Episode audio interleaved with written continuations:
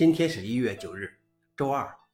本期是另一个中国硬核观察第一千二百四十一期，我是主持人硬核老王。今天的观察如下：第一条，OpenAI 称不用版权材料训练不出来 ChatGPT。OpenAI 在给英国上议院的文件中表示，如果不能访问受版权保护的内容，就无法建立像 ChatGPT 这样的人工智能系统。该公司表示，人工智能工具必须包含受版权保护的作品，以充分代表人类智慧和经验的多样性和广度。OpenAI 认为，使用来自互联网的数据训练人工智能模型属于合理使用规则的范畴。该规则允许重新使用受版权保护的作品。此外，OpenAI 也宣布，网站可以从2023年8月开始阻止 OpenAI 的网络爬虫访问其数据。消息来源：Work。老王也：虽然是否属于版权法的合理使用还需要法律上的讨论，但我倾向于给 AI 一个野蛮生长的机会。第二条是，美国去年仅净增长700个 IT 工作岗位。根据美国劳工统计局的数据分析。尽管美国2023年第四季度创造了超过2万一千个 IT 工作岗位，但去年净增长的 IT 工作岗位仅为700个，而前一年为26.7万个。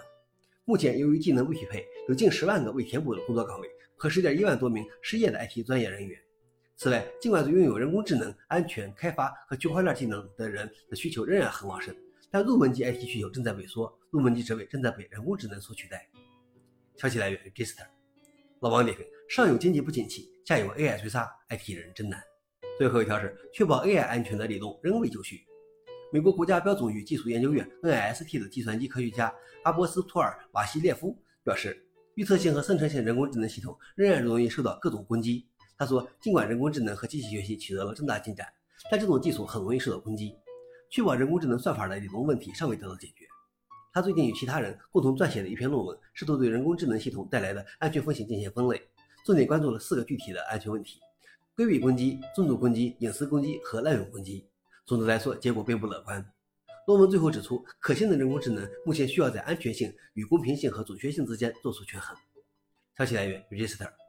老王点评：AI 的安全也存在一个不可能三角吗？以上就是今天的硬核观察。想了解视频的详情，请访问随附链接。谢谢大家。我们明天见。